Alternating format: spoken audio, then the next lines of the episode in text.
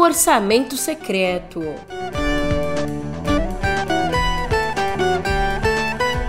E em meio a mal-estar com o Congresso, o PT corre para aprovar a PEC da transição.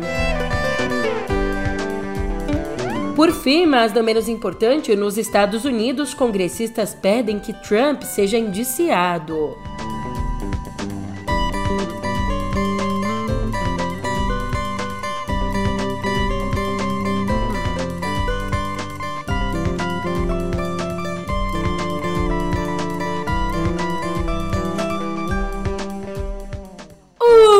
Ótimo dia, uma ótima tarde, uma ótima noite para você. Eu sou a Julia Kerk e vem cá, como é que você tá, hein? Eu fico muito feliz de estar aqui mais uma vez com você nessa terça, dia 20. A gente conversa sobre a derrota daqueles que não estão nem cá nem lá ideologicamente. Pois é, bem no meio. Digo, a gente conversa no pé do ouvido. Entendeu? Trocadilho péssimo.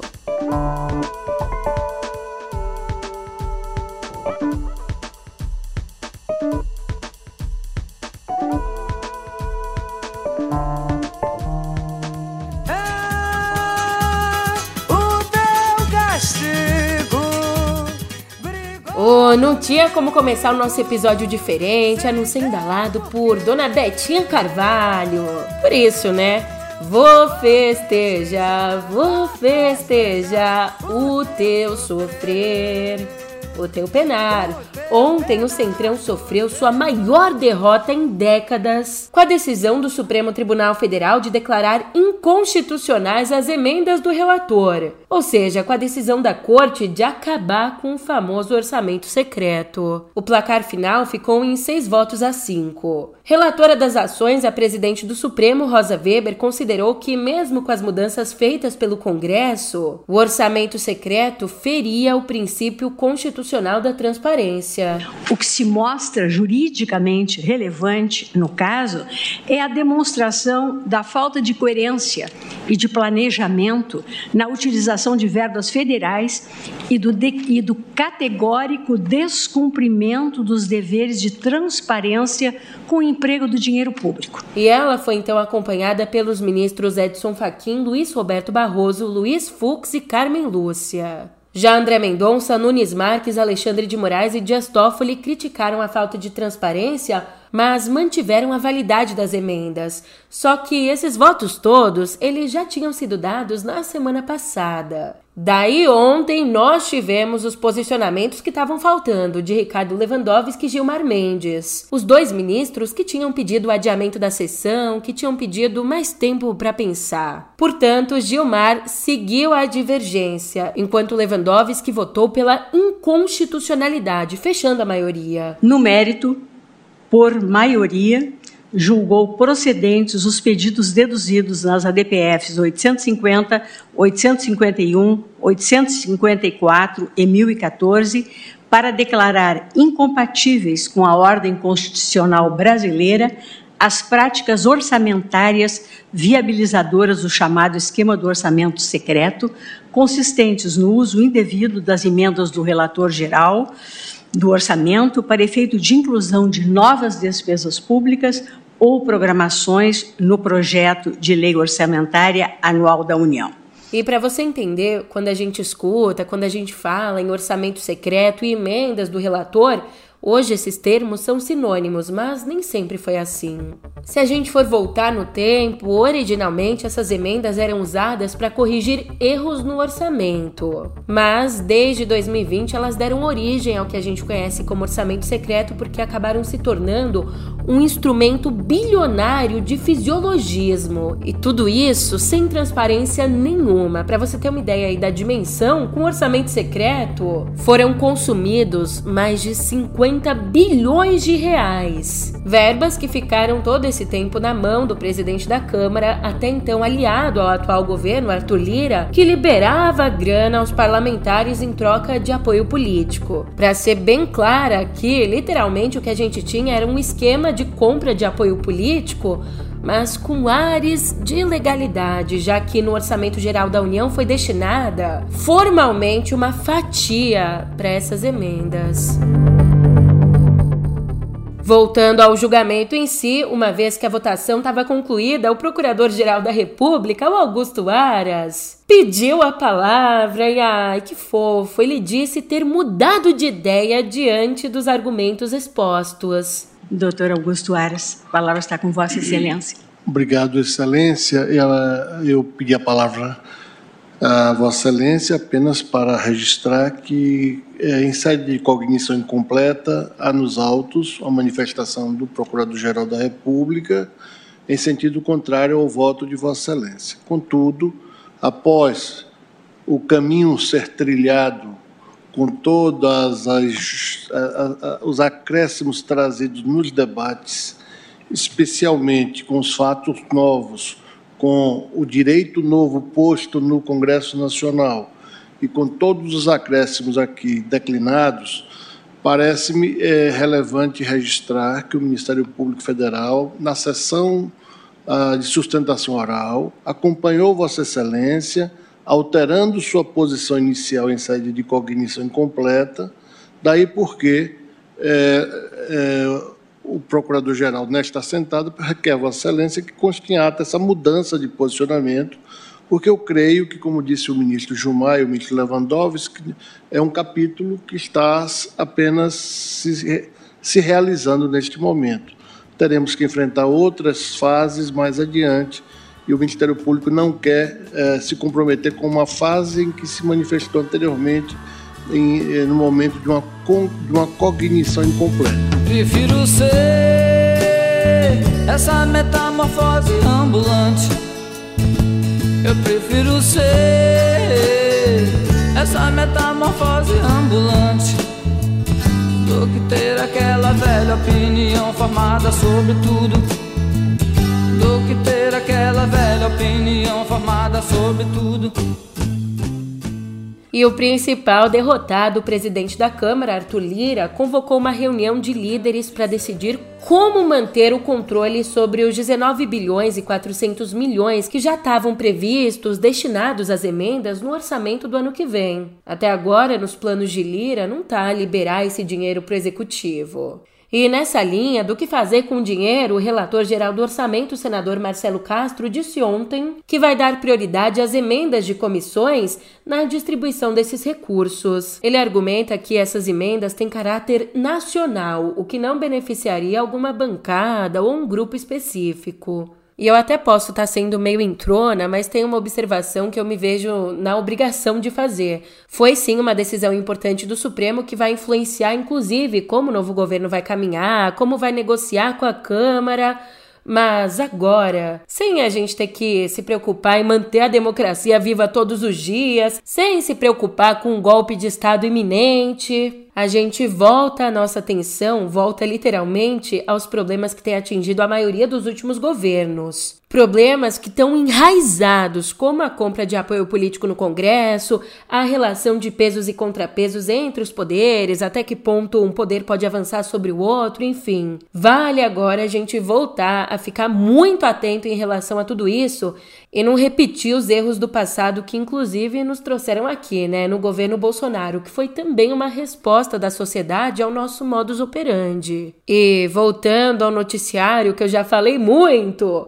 Com a derrubada do orçamento secreto, o clima no Congresso azedou. E mesmo assim, sem ainda um acordo sólido, o futuro governo quer votar hoje na Câmara a PEC da transição, que eleva o teto de gastos em 145 bilhões por dois anos. E além do fim do orçamento secreto, tem mais um agravante. Os parlamentares estão bem irritados com uma liminar do ministro Gilmar Mendes que excluiu do teto a diferença necessária para manter em 600 reais o Bolsa Família família, o que reduziu mais uma vez o poder de barganha do Centrão. Para ser mais clara aqui, atendendo parcialmente a uma ação apresentada pela rede, o Gilmar Mendes decidiu que o benefício deve se manter em 600 reais a partir da abertura de um crédito extraordinário, não precisando esticar ainda mais o teto de gastos para acomodar o valor. Ainda assim, o futuro ministro da Fazenda, o Fernando Haddad, se reuniu com Lira para discutir a aprovação da PEC, que também libera recursos para programas como Minha Casa Minha Vida. Não se trata só do Bolsa Família, né? E ainda de olho no novo governo, o presidente eleito Lula Ele tinha prometido apresentar novos ministros depois que fosse diplomado, diplomação que aconteceu no último dia 12. Mas como você pode perceber até agora, nada. E até agora nada, porque segundo fontes, sempre legal, né? Trazer o segundo fontes, Lula estaria aguardando a votação da PEC da transição para evitar a pecha de fisiologismo. Pois é, ele não quer dar cargos agora em troca de apoio para aprovação da PEC. Só para você conseguir enxergar o tabuleiro, União Brasil, por exemplo, quer dois ministérios. Ele mesmo, União Brasil do Sérgio Moro, que nem apoiou a eleição do Lula. Epa! Mas o União Brasil é importantíssimo porque, resultante aí da fusão do DEM e do PSL, o partido vai ter em janeiro 59 deputados e 10 senadores, formando a terceira maior bancada nas duas casas. Sobre tudo isso, Pedro, é contigo.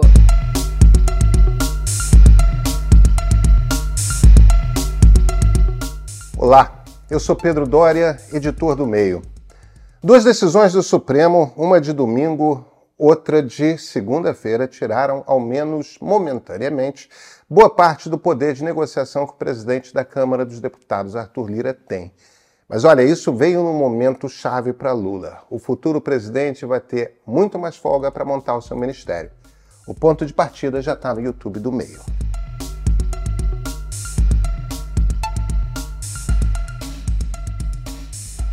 E a gente volta ao noticiário indo lá para fora, porque o Comitê Bipartidário do Congresso Americano, que investiga a invasão do Capitólio em 6 de janeiro do ano passado, esse comitê recomendou ao Departamento de Justiça que o ex-presidente Donald Trump seja indiciado por quatro crimes. Quatro? É, é, Trump é acusado de conspiração para fraudar o governo, apoiar uma insurreição. Também é acusado de obstrução de investigação legislativa e fornecimento de informações falsas. Se você não tá lembrado, que eu acho difícil há quase dois anos.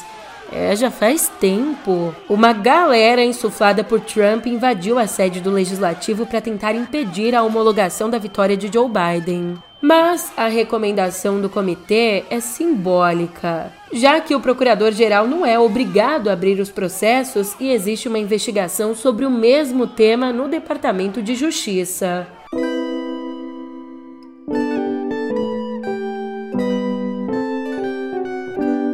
Um marco importante para a gente começar a nossa conversa aqui em Viver.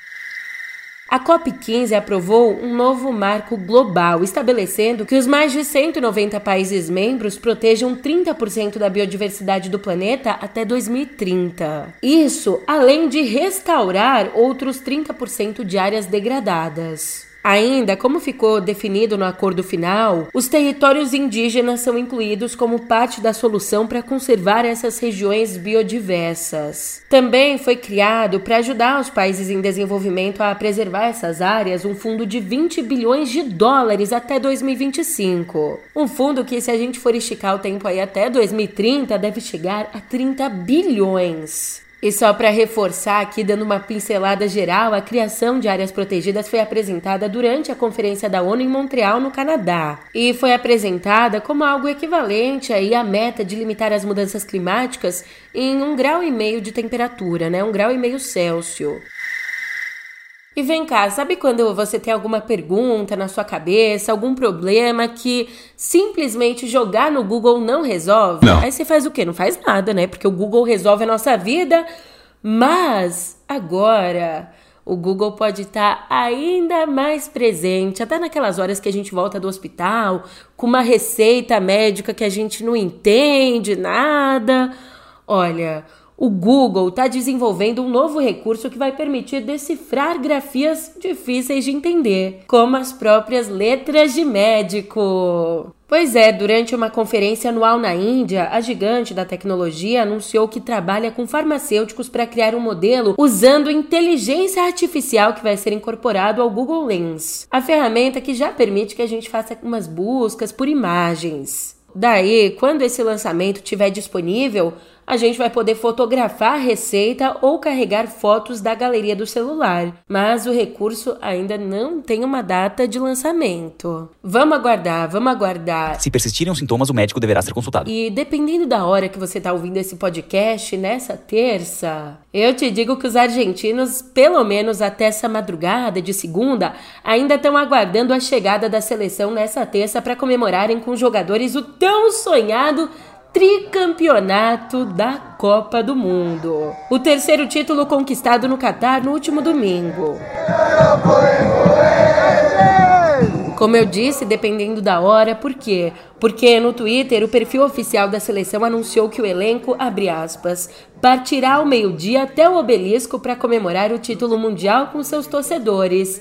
Sim, somos campeões do mundo, fecha aspas. Pô, também depois daquilo que o Messi fez, tem nem que falar, só se joga pra galera.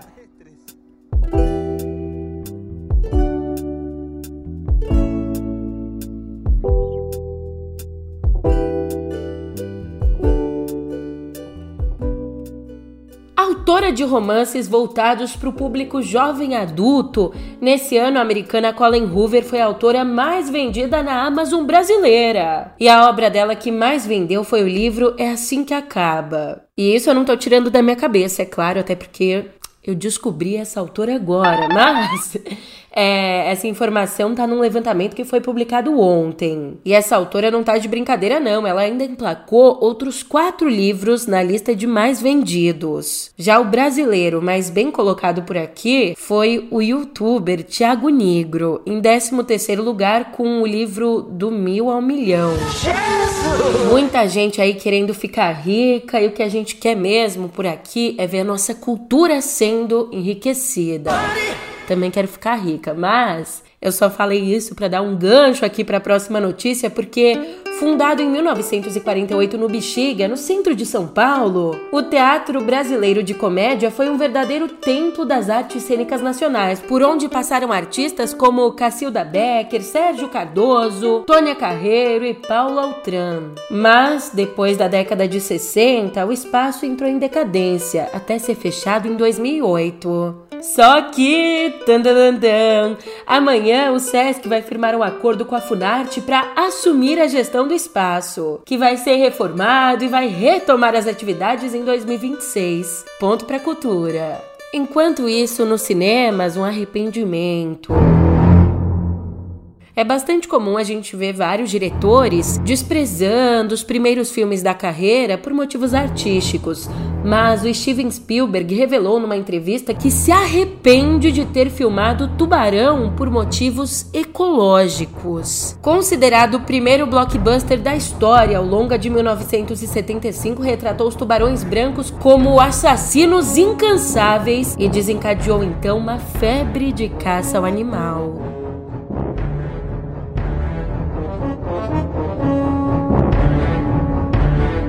E antes de ir para a próxima editoria, eu tenho uma notícia para você gamer. Pode levantar da sua cadeira Mega Blaster hiper confortável e se enfiar no sofá porque um dos mais aclamados videogames, o God of War, tá em vias de se tornar série. Como? Simplesmente a Amazon tá adaptando a saga de Kratos, o general espartano que se torna um deus e termina por matar seus pares olímpicos. Mas tem uma questão. Ainda sem elenco divulgado, os episódios devem lidar com o reboot de 2018. Quando um Kratos mais velho, exilado na Escandinávia, se envolve com o filho menino numa aventura para cumprir o último desejo da esposa.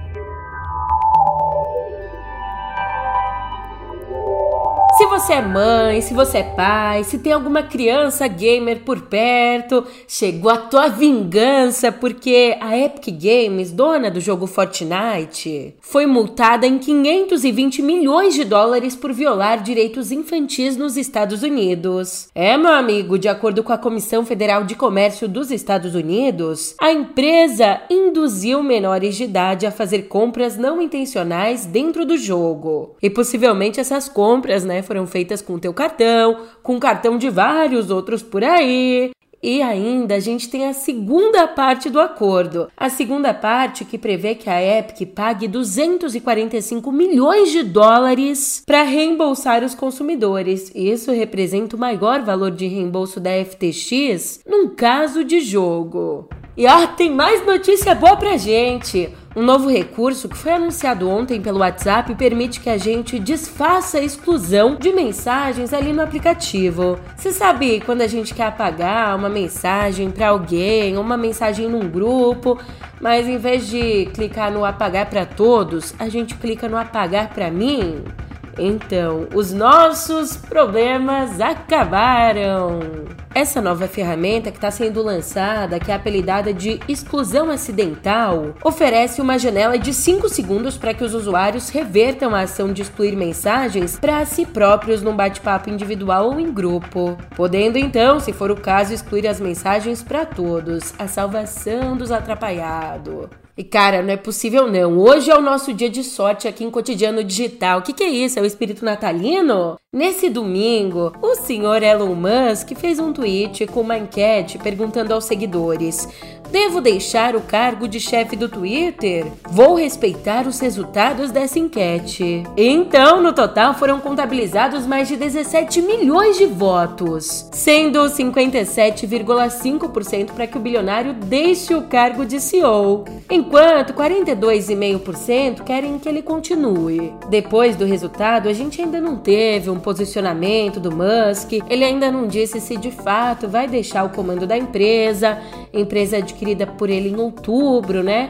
Mas uma coisa é fato: desde que o bilionário assumiu o comando da rede do passarinho, o Twitter tem passado por uma série de polêmicas. Agora há pouco, milhares de profissionais foram demitidos ou pediram demissão. Ou, dependendo das consequências dessa enquete, eles vão ficar com a alma lavada, né? Será que eles voltam para a empresa? A volta dos que foram? Eu não sei, não sei mesmo, mas uma coisa que eu sei que eu sei é que eu quero que você volte. Eu tô indo nessa, mas você sabe, amanhã a gente se vê por aqui. Até lá!